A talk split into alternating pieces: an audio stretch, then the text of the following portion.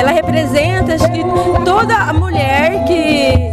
Ou um exemplo para as meninas também, né? É uma mulher periférica, negra, LGBT, é, que conseguiu, é, com todos os suas, é, seus trabalhos, né? Chegar, ser uma das mais votadas né, no, no, no, na vereança no Rio de Janeiro.